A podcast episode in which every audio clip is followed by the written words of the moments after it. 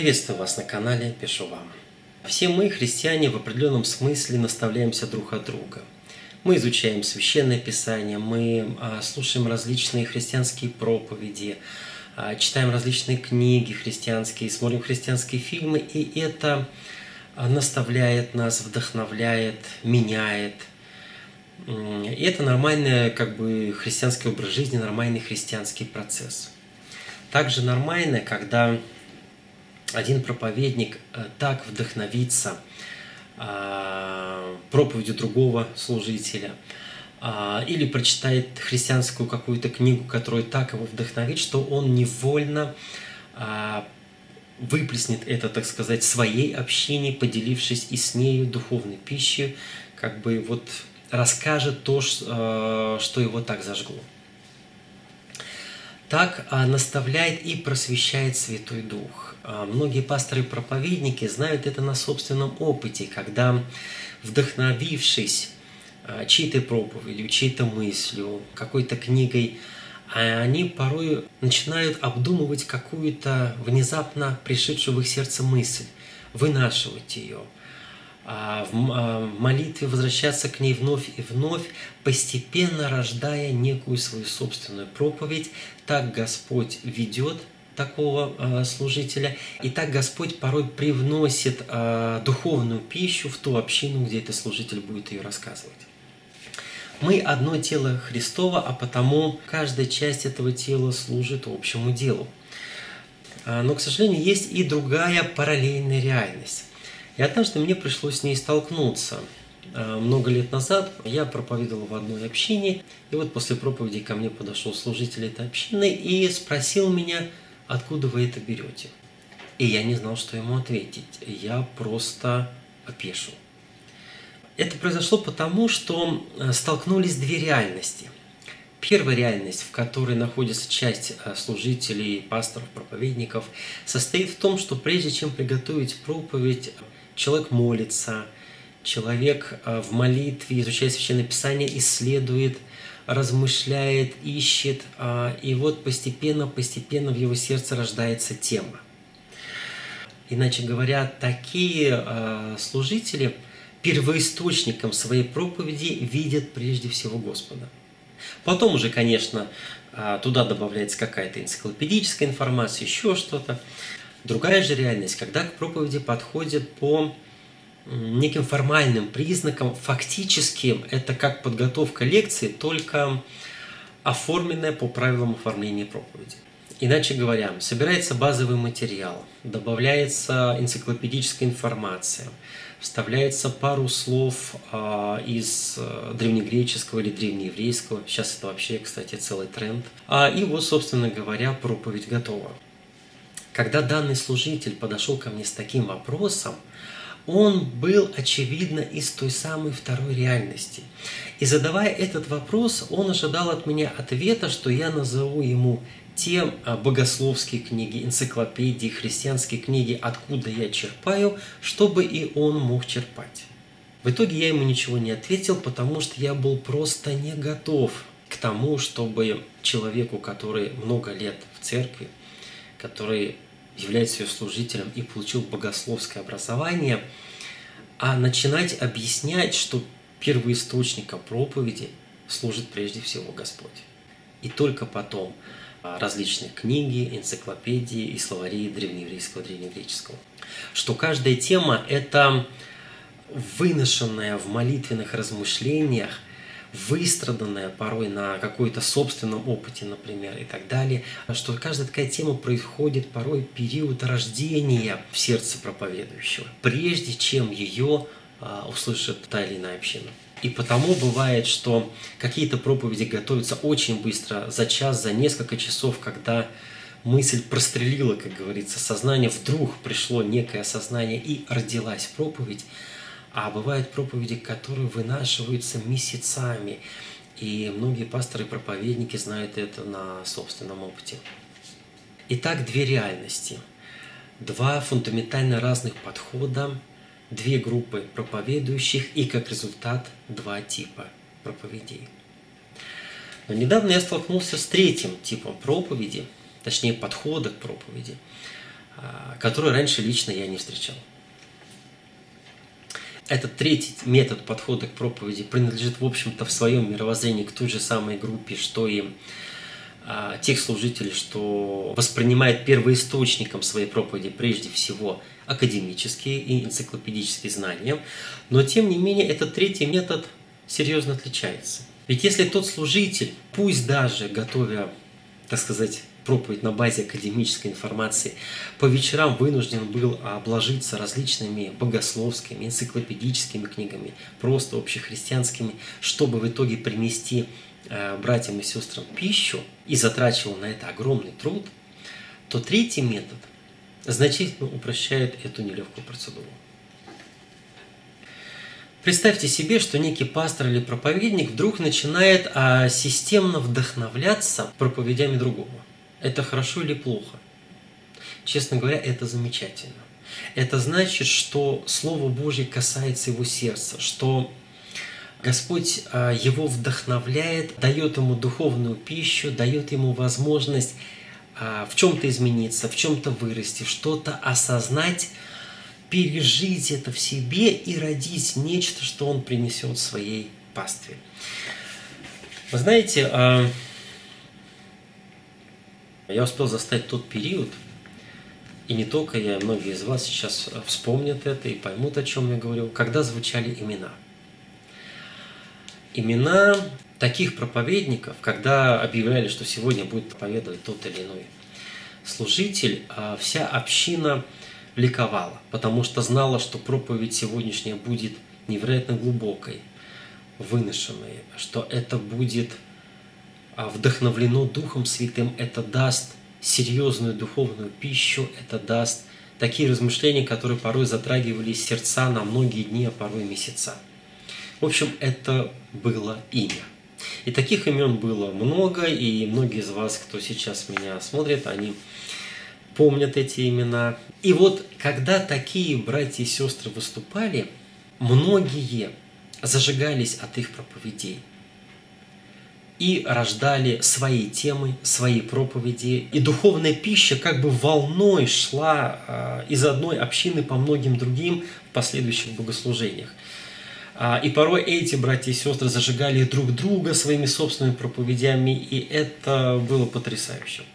Поэтому, когда один служитель вдохновляется от проповедей другого, чтобы рождать свое, это благословенно, да и аминь. Но видите ли, в чем дело? Когда мы с вами отвечаем на этот вопрос, хорошо это или плохо, мы с вами исходим из того самого первого мировоззрения, что первоисточником всякой проповеди является Господь. Но нам же не приходит в голову, что данная ситуация будет происходить из второй реальности, при которой а, первоисточником проповеди служат академические знания. И что кто-то из служителей рано или поздно просто придет к мысли о том, что не нужно утруждать себя даже сбором этой академической, энциклопедической информации, в словарях копаться всяких и так далее, а достаточно просто взять труд другого проповедующего. Когда фактически а, первоисточником становится просто другой проповедующий.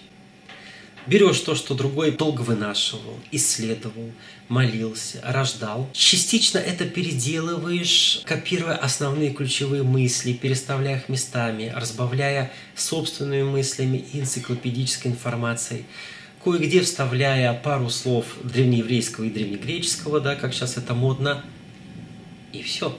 И вот уже человек якобы рассказывает свою собственную проповедь.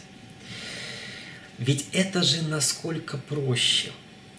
Не нужно молиться, не нужно тяжело трудиться, не нужно исследовать, не нужно, если так можно сказать, искать Господа в поисках ответа на поставленную проблему.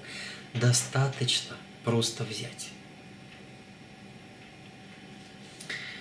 И если таким образом э, приклеиться, так сказать, к нескольким проповедующим, то можно еженедельно сыпать своей общине, как из рога изобилия, а, переделанные чужие проповеди, выдавая их за свой собственный труд.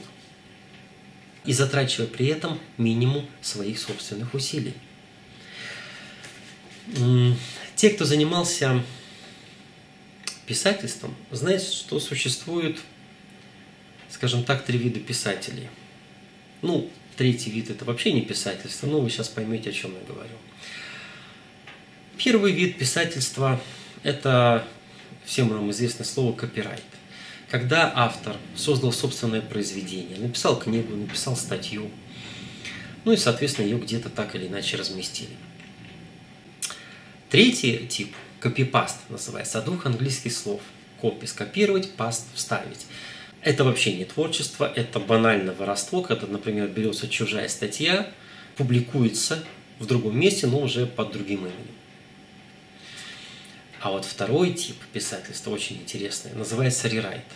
От английского переписать, пересказать и так далее. Помните, как нас с вами в школе заставляли писать изложение? Вот это что-то подобное. Перескажи уже э, прочитанное тобой произведение своими словами или перепиши его. Так вот, копипаст – это откровенное воровство. Рерайт же – вещь утонченная.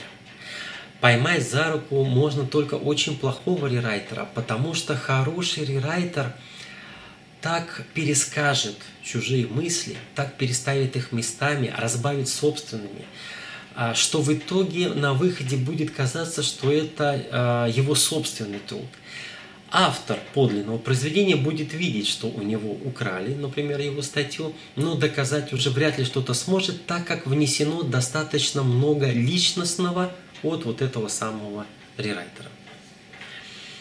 Мы с вами уже чувствуем разницу.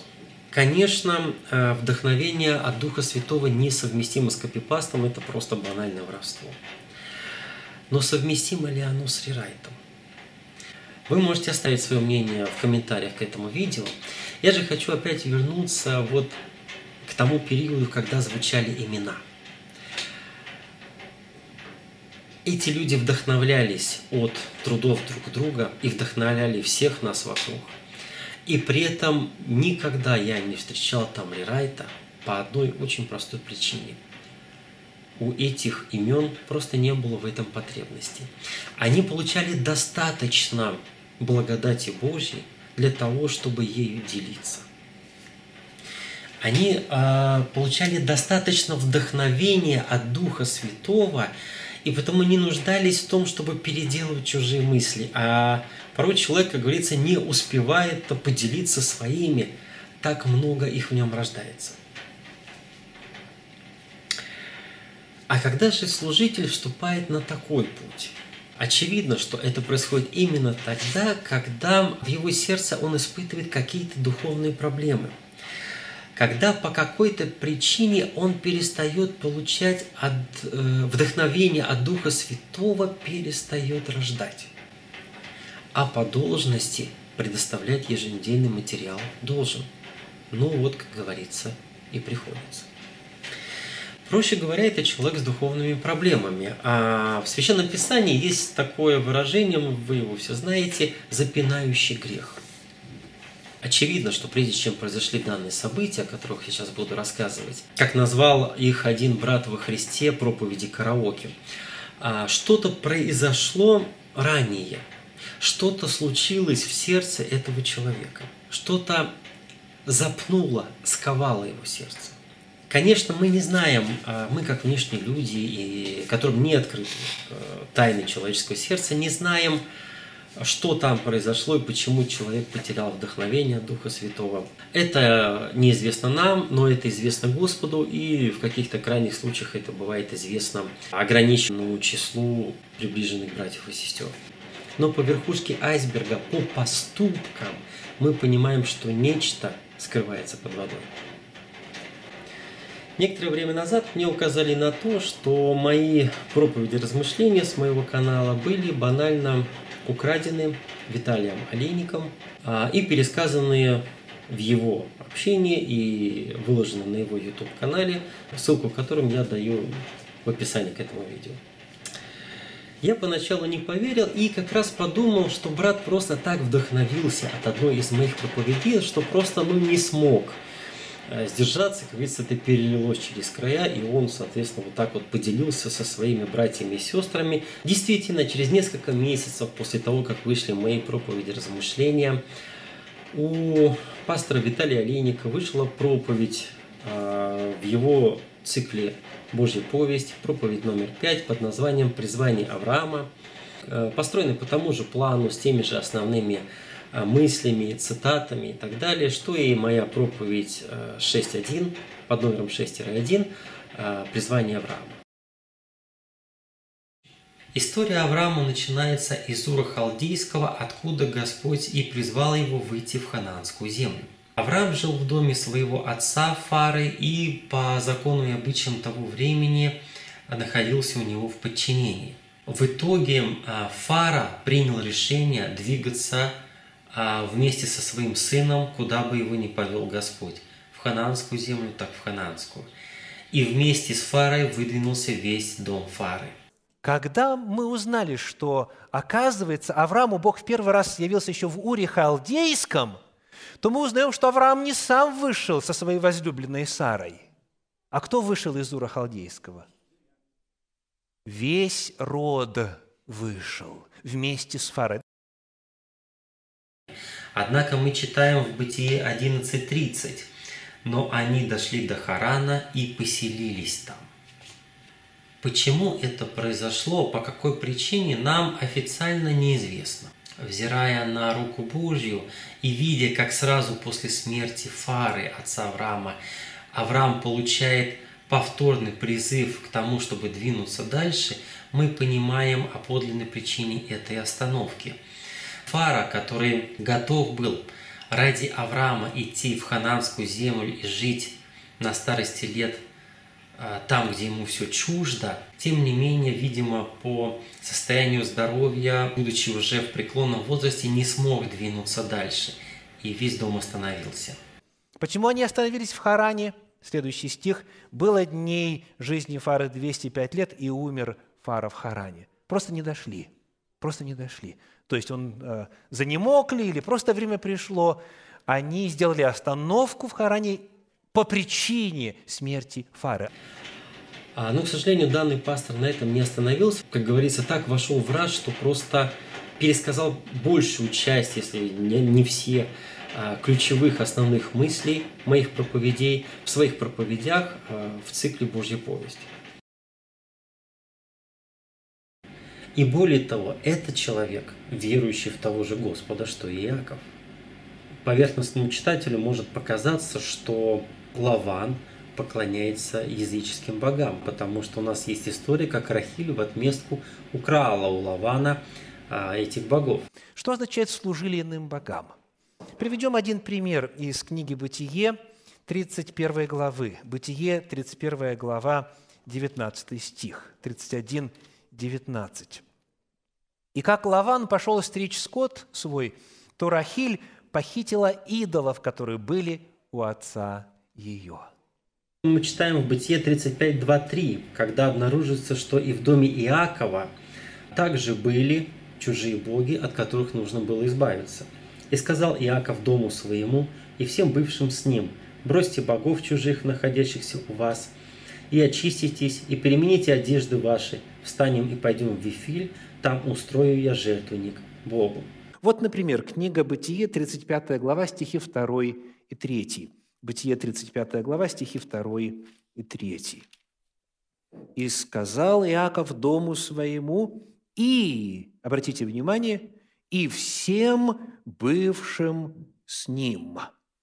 То есть помимо Иакова и, собственно, его семьи, его сыновей и дочери, помимо дома Иакова были еще иные с ним – и сказал Иаков дому своему и всем бывшим с ним, «Бросьте богов чужих, находившихся, находящихся у вас, и очиститесь, и перемените одежды ваши. Встанем и пойдем в Вифиль, там устрою я жертвенник Богу, который услышал меня в день бедствия моего и был со мною в пути, к которым я ходил». И если вы вспомните историю, когда приходил слуга Авраама, дом Лавана и Вафуила, вы помните, что Лаван – и другие члены семьи говорили, от Господа пришло это дело, и мы принимаем его. Таким образом, они поклонялись Господу. Дальше стихи 50 и 51.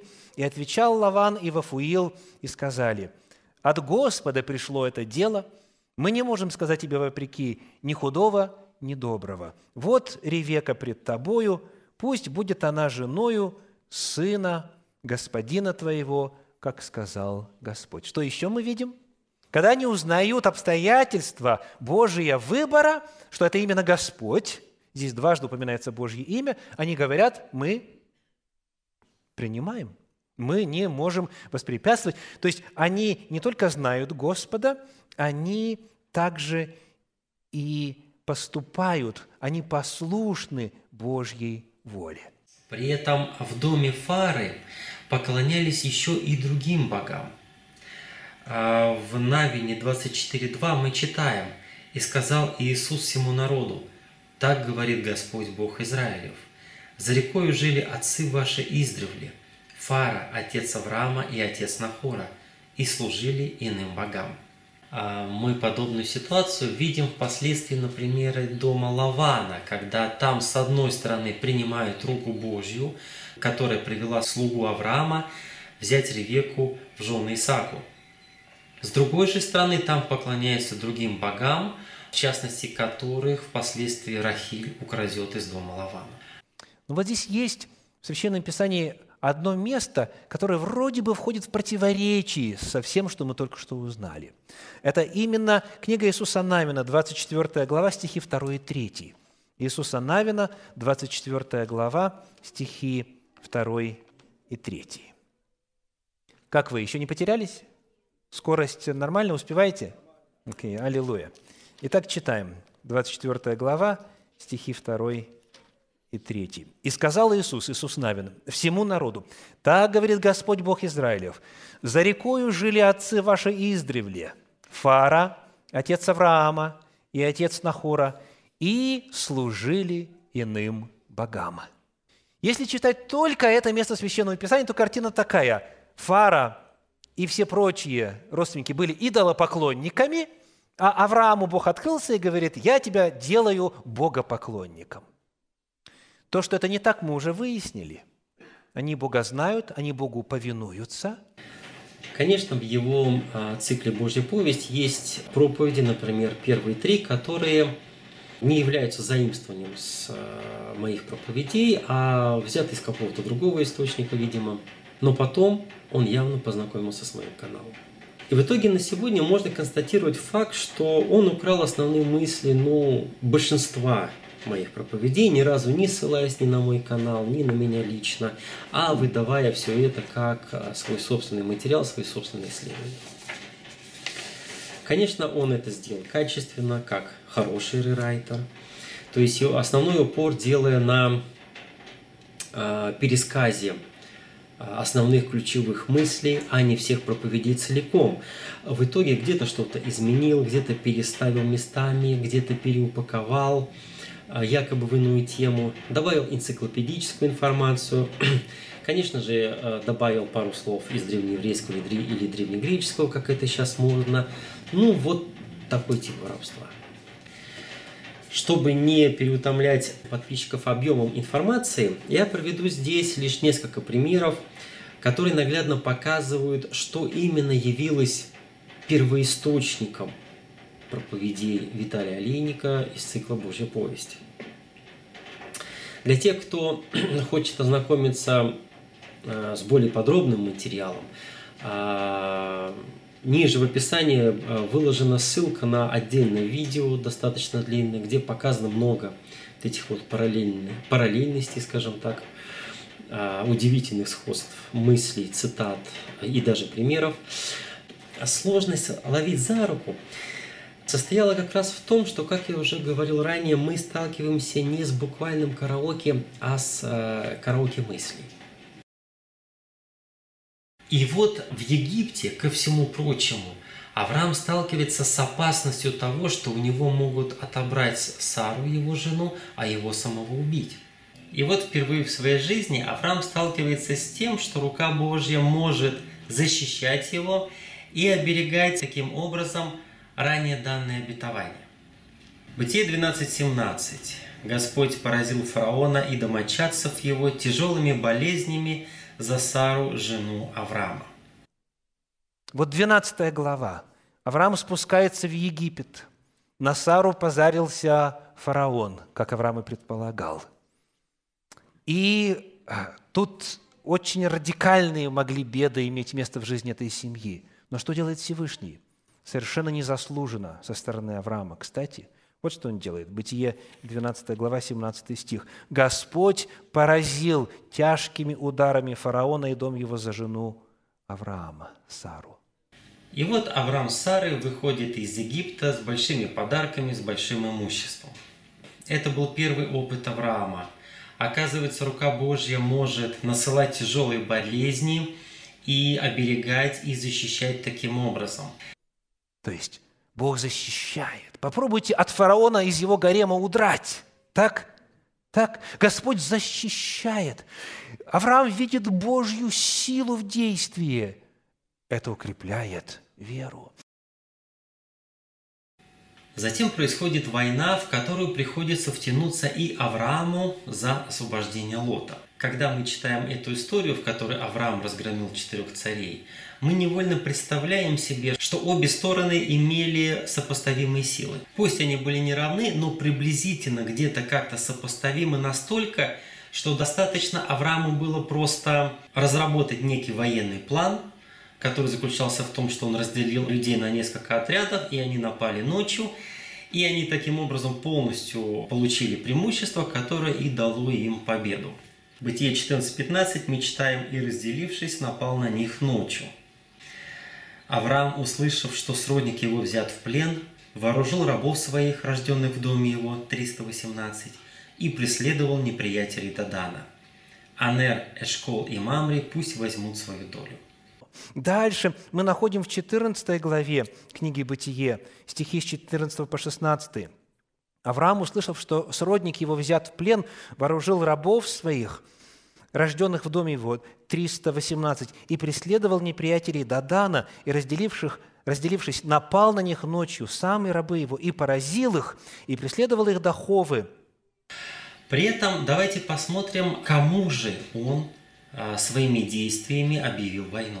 История нам известна, четыре царя пошли войной а, впоследствии против пятерых, а до этого они, как мы читаем в Бытие 14, 5 стиха, и поразили Рифаимов, Зузимов, Эмимов, Хареев, поразили всю страну амаликитян и также амареев. То есть Библия рассказывает нам об очень могущественном сопернике, который всех э, громил. Затем, когда они разгромили вот эти все народы, мы читаем о том, что они как раз пришли войной против местных пяти царей, включая царя Содома и Гаморы, и разгромили и их в сравнении с коалиционными силами противника, так там несколько стран соединились вместе, завоевали вот эту долину, где были Содом, Гамора и так далее. И вот именно против этой силы Авраам и вынужден был выступить со своими 318 человеками плюс союзники. Авраам с небольшим отрядом своих воспитанников плюс союзников Конечно, новое обетование, данное Господом Аврааму, было как бальзам на сердце. Это была очень важная поддержка, но обратите внимание, как при этом сказал Господь. «Из чресл твоих», или как по другому переводу, «зачатый от семени твоего». Именно из чресл твоих, из твоего естества, говорит Всевышний, от тебя, Авраам, произойдет наследник. Господь дал другое обетование из чресл твоих. Это руководство подразумевало двоякое понимание. Может быть, Сара родит, а может быть, какая-то другая женщина родит Аврааму наследника. Несложно увидеть, что данное руководство а, обращает внимание, акцентирует внимание, если так можно сказать, на отцовстве Авраама. Какое было уточнение? Из твоих чресел Авраама. Так из твоих чресел Авраам произойдет. И Сара говорит, ну что ж, тогда, может быть, не со мной. Конечно, здесь можно представить, как Авраам мог рационализировать Божье обетование. Господь сказал, из чресел твоих, ну что ж, вот оно и есть. А Измаил рождается из чресел Авраама, он его сын. Обратим с вами внимание на руку Божью – Господь знал сердца Авраама и Сары. Он знал, что они обдумывают подобный вариант, чтобы применить его в своей семье.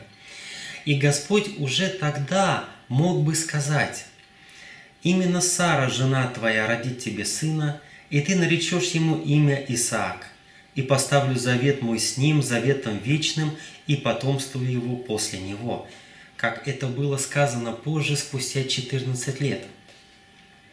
И все было бы понятно, и все встало бы на свои места. Ведь не уточнялось, что именно через Сару, правда? Не уточнялось. Сколько лет прошло? Ему было 85, Аврааму было 85, когда он вступил в связь с Агарью, а здесь 99 лет, прошло 14 лет. Все это время Бог молчит. Итак, заключен завет между Господом и Авраамом. И теперь, согласно человеческому представлению, самое время Саре родить. Бытие 16.1. Сара же не рождала ему. Господь уже мог даровать возможность Саре родить, но не давал.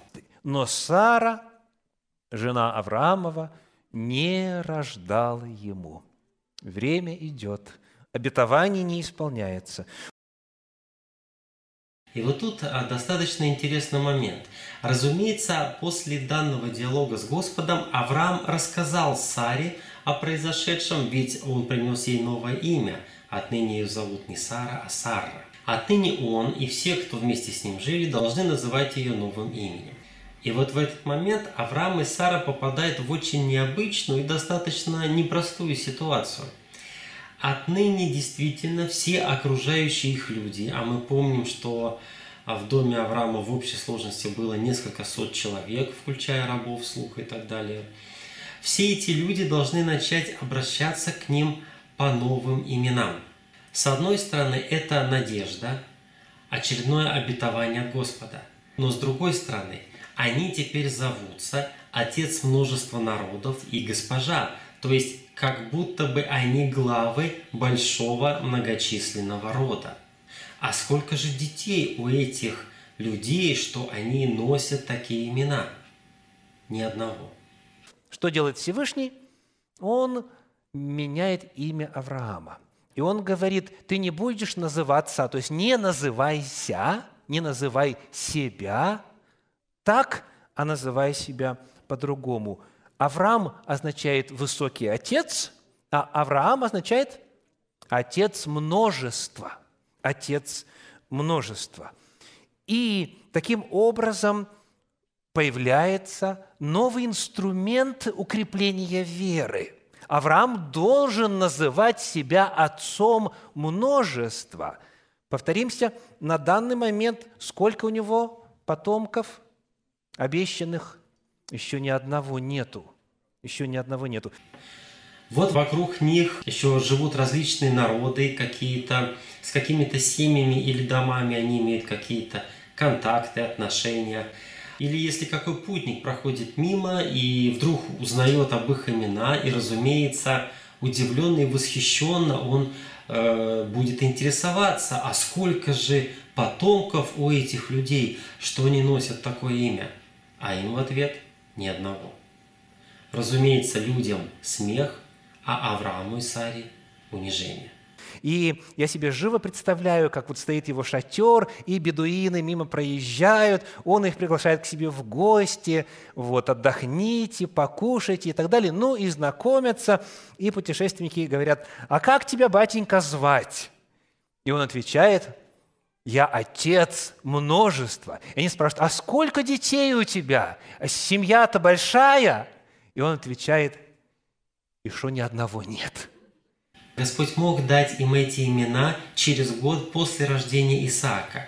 Но Он дал им за год до рождения Исаака, когда Исаак еще даже не был зачат. С одной стороны, как мы уже говорили, это надежда, это их поддержка в их а, долгом ожидании исполнения обетования Божьего. А с другой стороны, это а, определенный внутренний выбор, на который нужно решиться – Принятие этих имен означало внешнее выражение а, их доверие Господу и Его водительствующей руке. Внешне выраженная вера, которая при этом а, заставляет их нести на своих плечах определенное обременение в виде вот этого смеха окружающих их людей. Еще никого нет. То есть, чем было вот это называние самого себя отцом множества? Актом веры. То есть мы находим, что Авраам принял это и начал называть себя новым именем. В этом проявлялась его вера. А какая реакция была у самих Авраама и Сары на это обетование? Мы все помним реакцию Сары, когда чуть позже, через короткое время, Господь придет к ним в дом под видом трех путников, и Сара, услышав уже сама непосредственно повторенное данное обетование Господне, рассмеется. Бытие 18 глава с 10 стиха. «И сказал один из них, «Я буду опять у тебя в это же время, и будет сын у Сары, жены твоей». А Сара слушала у входа в шатер сзади его. Авраам же и Сара были стары и в летах преклонных, и обыкновенную у женщин у Сары прекратилось. Сара внутренне рассмеялась, сказав, «Мне ли, когда я состарилась, иметь сие утешение, и господин мой стар?» В 18 главе в стихах с 10 по 15 говорится реакции Сары. «И сказал один из них, «Я опять буду у тебя в это же время, и будет сын у Сары, жены твоей. А Сара слушала у входа в шатер сзади его. Авраам же и Сара были старые в летах преклонных, и обыкновенная у женщины у Сары прекратилась. Сара внутренно рассмеялась, сказав, «Мне ли, когда я уже состарилась, иметь сие утешение? И господин мой стар». Нам не описывается реакция Сары, когда она впервые это услышала со слов Авраама. Нам описывается ее последующая реакция, когда она сама непосредственно услышала это, так сказать, из уст Господа. Из-за этого мы воспринимаем данную историю как первичную, то есть как будто бы это была первая реакция Сары. На самом деле Авраам и Сара уже какое-то время находились в этом самом состоянии смеха, смешанного с болью несбывшейся надежды, а, потому что данная история с Сарой на самом деле не является первой. Началась эта история с Авраама. Бытие 17 глава с 15 стиха. «И сказал Бог Аврааму, Сару, жену твою, не называй Сарою, но да будет имя ей Сара. Я благословлю ее и дам тебе от нее сына. Благословлю ее, и произойдут от нее народы, и цари народов произойдут от нее. И пал Авраам на лицо свое и рассмеялся, и сказал сам себе, «Неужели от столетнего будет сын, и Сара девяностолетняя неужели родит?» Или как по другому переводу, Авраам вновь пал ниц, но засмеялся про себя. И вот теперь вопрос. Помните ли вы, какой была реакция Авраама на эти Божьи слова? Вот Бог уверяет, Бог настаивает, Бог повторяет, Всевышний заверяет. А что делает Авраам? Давайте 17 стих прочитаем в этой 17 главе. «И пал Авраам на лицо свое, и, и, и рассмеялся». И рассмеялся – и сказал сам себе, «Неужели от столетнего будет сын, и Сара, девяностолетняя, неужели родит?» Понятно, что у обоих у них это смех, огромные годами накопленной усталости и боли от несбывшейся надежды. Отчасти это и смех неверия, отчасти и смех противоречия между теми именами, которые а, им даровал Господь, и тем фактическим обстоятельствам дел той ситуации, в которой они находятся. Иначе говоря, состарившийся, внутренне уставший от несбывшейся надежды человек, а, внутренне рассмеявшись, сказал, чего уж там, вот есть у меня а, сын от наложницы, на том спасибо. Он уже не ждет. То есть ему здесь 99, царе 89, и Господь настаивает и говорит, все-таки обетование исполнится. И реакция Авраама – смеется. Смех, дорогие, это даже больше, чем недоверие, это даже больше, чем упрек. Когда кто-то смеется над Божьими словами, он находится в состоянии крайнего неверия. Конечно, когда человек пересказывает проповедь другого человека, он расскажет ее по-другому. Он расскажет ее в свойственной ему манере, в свойственном ему стиле проповедования и так далее и тому подобное. Конечно, он не будет ее рассказывать слово в слово, что называется, наизусть. А нет, потому, как я уже говорил, мы здесь имеем а, не буквально караоке, а прежде всего караоке мыслей. Попросту говоря, рерайт. А, и лишь изредка в определенных выражениях, примерах и так далее высказывают буквальные или почти буквальные совпадения. Вообще, а, методика работы Виталия Олейника, она вполне очевидна. Он берет основную концепцию, исследованную другим человеком, а, с основными цитатами, основными ключевыми мыслями, а порой, как мы могли уже убедиться, и примерами, и либо делает из них рерайт в рамках той же темы, как это было в случае с призванием Авраама, либо объединяет их уже не в рамках первоначальной проповеди, а в рамках иной какой-то темы. Так, например, описанные в моих проповедях номер два и номер пять ситуации с Рувимом, Семеном и Левием, а затем и Иудой, после соответствующего рерайта были поданы а, олейникам в виде проповеди номер 14 «Божья повесть первенца Иакова». Но суть вся осталась та же. И обязательно разбирается также проклятие Иакова на смертном одре, используются те же цитаты, а порой и тот же ход мысли. Также и второй пример, когда за основу была взята э, моя проповедь номер 8 «Водительство Божье в наши дни». Эта проповедь была у меня посвящена водительству Божьему в наши дни через сны и отличию этого от пророческого служения. В связи с чем были подняты следующие как бы подтема в этой проповеди, что Господь посылает сны неверующим и язычникам, а не только пророкам, что Господь посылает сны верующим, народу Божьему, но они от этого не пророки. И таким образом было показано, что существуют две разные темы, которые порой неправильно смешиваются в наших головах. А, одно дело – это пророческое служение, и совсем другое дело, когда человек получает от Господа, например, через сон, персональное водительство Божье – Является ли это ответом на какую-то сложную ситуацию, в которую он попал и просит совета?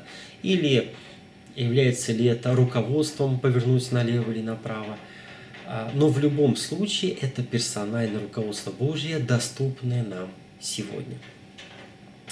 И вот именно с 9 минуты и 52 секунды этой проповеди, когда у меня начинается раздел, посвященный тому, что Господь посылает сны неверующим и язычникам, а Виталием Олейнике были взяты основные цитаты и мысли и поданы под новой темой «Бог посылает сны язычникам». В результате у Виталия Олейника появилась проповедь номер 15 «Божья повесть, Божьи сны язычникам». Классический рерайт вместо Божьего вдохновения. Однако с этой украденной проповедью работа была проведена ну просто неудовлетворительно. Ну, во-первых, украв данную проповедь, он превратил ее, и это просто удивительно, в обычный набор цитат. Если вы внимательно просмотрите э, проповедь номер 15 Виталия Линника «Божья повесть, Божьи сны язычникам», вы удивитесь, обнаружив, что там нет проповеди. На протяжении всей проповеди Виталий Олейник просто читает цитаты из Священного Писания, а в конце делает резкий вывод. Все. Во-вторых, Виталием Олейником было сказано, что проповедь основана на Бытие 40-41, и это внесено как бы как часть названия. На самом же деле были рассмотрены все существующие в Священном Писании библейские случаи, включая новозаветние, которые были рассмотрены в моей проповеди и в которых Господь посылал сны неверующим язычникам. И название «Бытие 40.41» просто имитирует якобы соответствие этой проповеди тому циклу э, Виталия Линика, который он начал, ведя по книге «Бытие». И в-третьих, вывод, который данный пастор делает в этой проповеди, показывает две вещи. С одной стороны, нарушение логики, с другой стороны, совершенно не библейское учение. Нарушение логики состоит в том, что он говорит о том, что всю проповедь разбирается Божьи сны язычникам и в конце делает вывод, а потому и мы можем получать сны. Это нарушение логики, потому что мы не язычники, мы народ Божий, и было бы вполне разумно и логично привести в пример а, библейские случаи, когда Господь обращался именно к народу Божию через сны. И потом, соответственно, сделать такой вывод. Причина в нарушении данной логики как раз состоит в рерайте, поскольку, как я уже говорил, что а, Виталий Олейник взял только один раздел моей проповеди и переупаковал ее в собственную проповедь. А, но проблематика, поднятая в моей проповеди, у него в голове осталась, и он ее невольно вывел в качестве вывода. И хотя вторая часть моей проповеди была посвящена тому, как Господь водительствует народ Божий через сны, и то, что это э, является персональным водительством Божьим, а никак не связано со статусом пророка и чему-то подобным, Хотя эта тема подробно у меня разбиралась, она не перекочевала в проповедь Олейника. Ну, видимо, потому что слишком уж заметно это будет вот такое банальное копирование. А потому и произошел вот этот самый разрыв логики Божьи сны язычникам, а потому и мы можем получать сегодня сны. А во-вторых, как я сказал, а, вывод, который там делает а, брат Олейник, он не библейский, по одной очень простой причине. Виталий Олейник говорит, что если мы будем обращаться к Господу, мы обязательно получим от Него ответы. В общем-то, дает нам всем, что называется, стопроцентную гарантию на это. Если вам нужно откровение свыше, если вам нужно знать, как поступить, просите у Господа – этого откровения, в том числе и в контексте и во время сновидения, на основании обетования, данного Богом через пророка Иаиля. И Господь обязательно даст, ибо всякому, кто просит, Он открывает. Это не библейское учение, и потому в этой самой проповеди, из которой он все это и копировал, я и разъясняю, что это прежде всего изменение мировоззрения. Потому что мы, христиане, сегодня привыкли жить без водительства Божьего. Мы сами сегодня принимаем решение повернуть налево и направо, сами решаем, э, как построить нашу жизнь, куда ее направить. Да, мы вроде бы христиане, да, не я, но Христос, но тем не менее мы с вами э, ходим на богослужение, мы с вами ходим на работу, и, собственно говоря, из этого состоит наша жизнь. А о персональном водительстве Божьем мы только читаем в Библии. И эта сегодняшняя новая реальность не соответствует библейской реальности, что я и разъяснял в своей проповеди, показав, что существует иная библейская реальность, которая также действует и сегодня – и что мы можем обращаться к Господу в поисках Его персонального водительства Божьего, я тем не менее упомянул, что тоже Священное Писание показывает нам много ситуаций, в которых Господь не отвечал, в которых Господь молчал. Это не значит, что обращаясь к Господу с любым вопросом и по любому поводу, мы обязательно будем получать ответ Божий. Мы можем вспомнить хотя бы Авраама, который порой годами не получал ответ Господа на крайне актуальный и важный для него вопрос, такова была воля Божья на тот момент. Что здесь сказать в заключении? По кому прежде всего нанес сатана удар вот таким вот искушением нашего с вами брата? Поскольку очевидно, что община данного служителя рано или поздно узнает об этом произошедшем э, событии, то для некоторых из них это может послужить искушением, препятствием, отталкиванием. Очевидно, что сатана постарается использовать эту ситуацию для того, чтобы опустить чьи-то руки, оттолкнуть чьи-то сердца от общины, отвергнуть кого-то от Господа.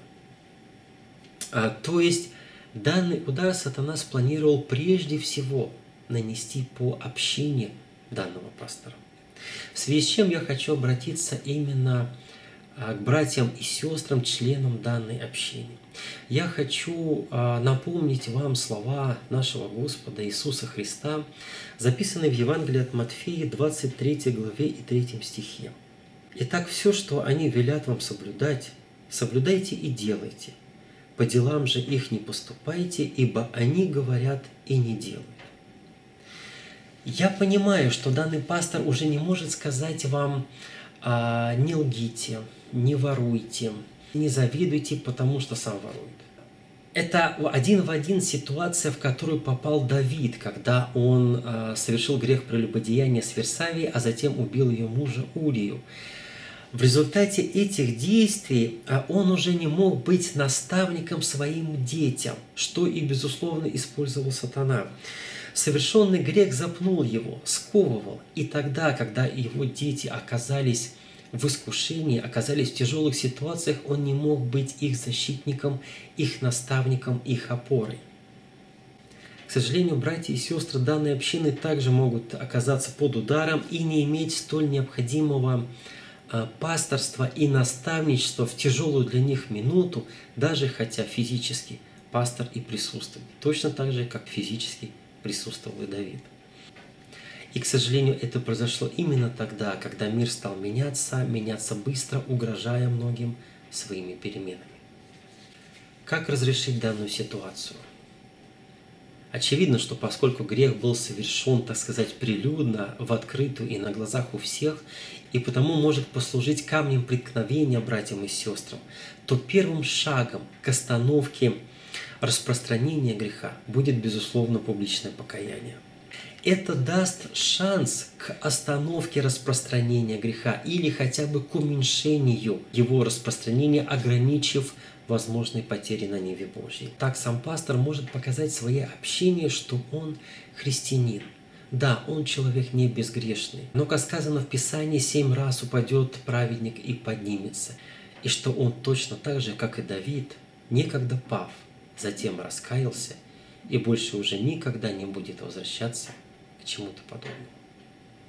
Итак, во всем, как хотите, чтобы с вами поступали люди, так поступайте и вы с ними, ибо в этом закон и пророки. Хочешь, говорит Иисус, чтобы тебя не обманывали, не обманывай других. Как хочешь, чтобы с тобой поступали, так ты поступай. Хочешь, чтобы тебя не обворовывали, сам никогда не воруй.